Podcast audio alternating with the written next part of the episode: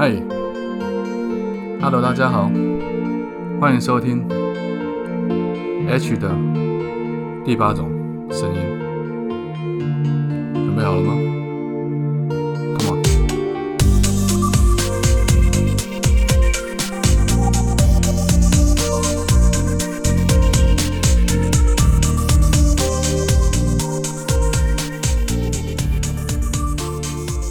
好，今天我们继续要来讨论主角。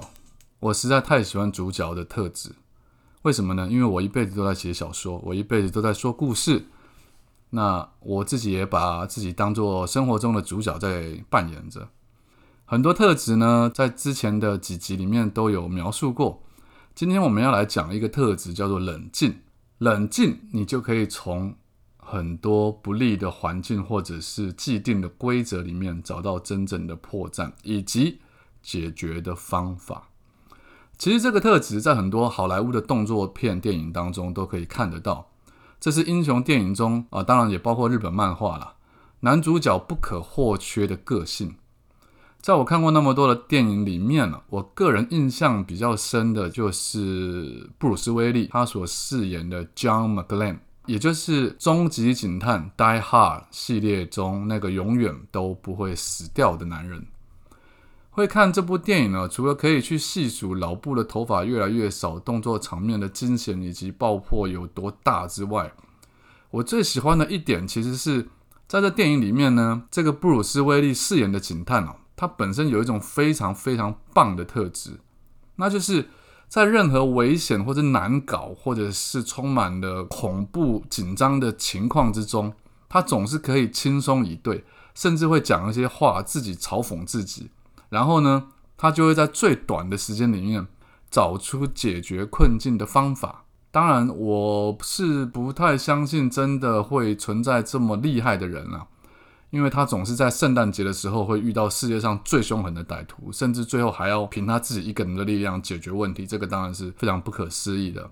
那讲到这部电影，也不得不提到，就是布鲁斯威利他本人现在因为得了老人老年痴呆症，已经退休了。在他退休之前，他接了很多片子，甚至也在网络上遭到很多人的嘲笑，或者是有一点点辱骂他的意思，说啊，为什么为了赚钱？他就不断的在接烂片，而事实上是他想要保留，他想要抓紧他剩余的时间去做他最喜欢的事情，也就是拍片，甚至留给人们更多他的身影、更多角色。所以在这边，我们先向他致敬，因为我真的很喜欢看布鲁斯威利演戏啊。那当，我们知道我们讲的这种角色是有违背人之常理。可是我自己啊，也是遇过人生中那么多的坏事之后，我开始练习一种技能，那就是只要遇到困难的时候，遇到困境的时候，我会干嘛？先笑。遇到问题的时候，先干嘛？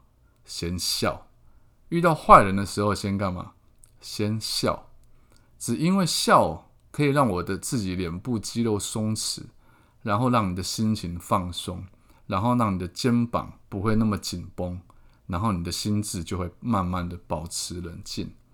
而这一点已经帮我在我的人生中解决过真的非常非常多的难题了。在这边有一个小故事，我愿意分享给读者听。不过呢，请不要学习我的行为，也不要让您的父母亲啊听到这一则这个 podcast。呃，可能你已经是父母亲了啊。我应该讲，其实，在讲今天这一集之前，除了提到这个布鲁斯威利主演的《终极警探》系列之外，我们还要提到另外一部泰国电影，叫做《模范生》。《模范生》讲的是什么？《模范生》讲的是一群学生他们如何作弊。所以我现在要自白这件事情，我做过弊。当然，很多人会说，这有什么大不了？作弊嘛，很多人都做过弊。大学的时候，尤其是因为大家可能只是要一个学历，这事情不是什么光荣的事啊。只不过在我现在回想起来，作弊这件事的确是一件在高压当中可以看得出来你是否冷静的一个很绝佳的例子。对我，我是蛮大逆不道的啦。就是顺便宣传一下新书哦，我的新书是时候该大逆不道了。即将在四月二十五号展开预购签名书啊，有兴趣的朋友啊，书里面没有讲到 podcast 的这一集的内容，但有更多其他我认为大逆不道的观念，很建议你们买来看看。那今天讲到作弊，为什么我会特别讲我这个作弊的事情呢？因为这个例子绝对你们可能一般人是没有办法尝试过的。如果要讲一般的经验，我当然我也曾经有过很多次作弊的经验。那举例举例来讲，好比说有一次我曾经有一次失败的经验，那是在高中的时候，当时我的一群死党就是大家会分配好不同的科目，然后这样准备起来的话，每个人只要准备自己负责那个科目就可以了嘛，相当轻松的。而现场的计划是是这样的，比如说负责那一个科目的同学，在写完考卷之后，需要将自己的答案写下来，然后带出考场，接着在走廊上拿出我们事先买好的无线小麦克风，对着麦克风讲答案。然后在教室里面，我们其他人还没有走出教室外的这些考生，我们会在衣服里面藏一台随身听。你要想想看，那个那个年代非常古老。只要将随身听的广播频率啊调整到小型麦克风的固定频率之后，外面的同学只要一讲话，里面的考生们就可以，我们全部的人可以同时间每个人都收到枪手所念出的答案。可是这个做法当然有一些风险在，为了要将随身听藏好，你难免要将机器放在外套的里面。于是正当我打算开始听答案的时候，那一次啦，我就从耳机里面听到枪手说。接下来要播放的音乐是蓝心湄的新歌，要不要？然后，嗯，我就傻眼了，我立刻就赶快把耳机拿离开我的耳边，因为因为那个音乐放出来会很大声。我知道我的那个调频不小心碰到你放在身体外套里面，不小心碰到那个调频就乱了。只不过在考场里面你就没有机会可以拿出来重新去调整那个调频，那只好作罢了。那一次我拿到了二十四分的高分了。这虽然是个失败的经验，但我却曾经在真正的大考当中成功的解决了难题。在我从小一起长大的朋友里面，大多数都是不喜欢读书的朋友。听过我上一集还是上上集就讲过，我们都在打架嘛。那为了让其中一位好朋友可以顺利的在国中毕业之后有学校可以就读，于是我舍命陪君子，我就和他讨论出了一个方法，我们一起进五专的考场可以作弊的好方法。状况是这样的，我的这位朋友在考场里面的座位刚好就在我的座位左边的前面，就离得很近了。而考场就在我家附近，于是乎我们在考试的当天早上就先约在我家集合，接着拿出我们在前一天买好的钓鱼线，从我长裤的口袋当中挖一个洞之后溜出来，拖在地面后，再从他的长裤的裤管中进入到他的口袋里面。我们两个人分别将手伸进自己的口袋当中，抓着这条钓鱼线。又因为座位的距离因为不远嘛，所以只要我拉一下，答案就是一；拉两下，答案就是二。考过五专的人都知道，考五专的答案卷是只有选择题一二三四。那如此一来，我就可以把全部的答案完美的报给他知道，听起来很棒，对吧？然而就在我们下了计程车，准备走进考场的时候，我们就发现钓鱼线不小心啪就断了。在那当下，准备考试的铃声已经响起了。我们两个慌张的赶紧将钓鱼线重新绑起来，却没料到就在要走进教室的那瞬间，啪，线又断了。然后他无奈的看着我，我也无奈的看着他。但只是钟声已经响起，我们知道钓鱼线计划已经宣告失败，那只好采取第二种计划。什么叫第二种计划？Plan B，我们称它叫做生理计划。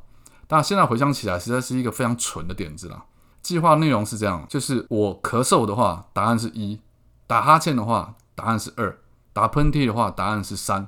就类似这样，诸如此类，你可以推演一下。但真的很尴尬的是，如果真的进去考场考试过了，你们应该都知道，当开始考试铃声响起之后，考卷发完之后，考场里面安静的连鬼走进来都会听得到声音。你更不要提我，如果自己一个人在那边不停的啊哈啾，然后 那那个一定绝对会被抓到。所以当下其实状况是非常危急的。毕竟我这个好朋友如果没有我的帮忙，他很有可能是没有一间学校可以读。紧张的我这个时候就开始先笑，因为我真的觉得很蠢，就是我们两个想的办法没有一个可以真正的实现。接着呢，我就先把答案给全部写完。在我把答案写完之后，还剩下了不少时间，然后我一直在想，我要自己冷静，我要思考，我必须面对现在的规则，我得找出方法。于是我就把桌面上唯一可以放的东西拿出来，又仔细的阅读了一次。就这样，让我发现了一个方法。我们可以带进考场里面的东西，其实只有一个东西，叫做准考证。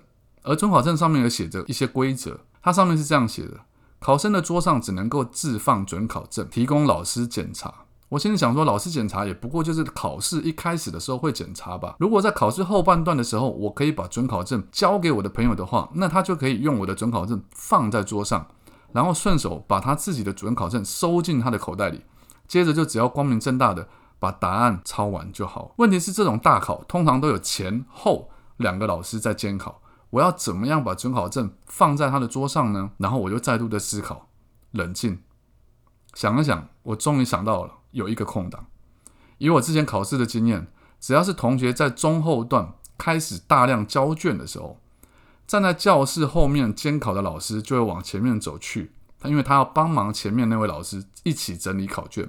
这个时候就是我站起身来，假装要交考卷，实际上却是可以把我已经写好答案的准考证放在我的朋友桌上的最佳时机。就这样，两个科目，我这位老朋友几乎都拿到满分。上了五专以后，还被这两科的老师当做小老师，因为他是考进来里面分数最高的同学嘛。很糗的是，这个小老师的程度奇差无比，让老师们对于他可以考如此高的分数，当然就开始感到十分惊奇，跟嗯，充满了怀疑了。讲到这边，当然考试作弊绝对不是什么好的行为，但是面对任何困境都要冷静，才是我这次 podcast 想要传达的最终目的。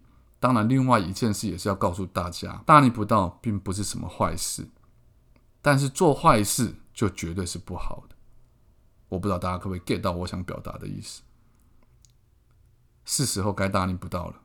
四月二十五号，预购开始。谢谢你今天的收听，早安、午安、晚安。不知道你在哪里，不知道你那边现在几点。如果你对我有兴趣的话，欢迎在脸书或者 IG 搜寻作家 H。我们下次见。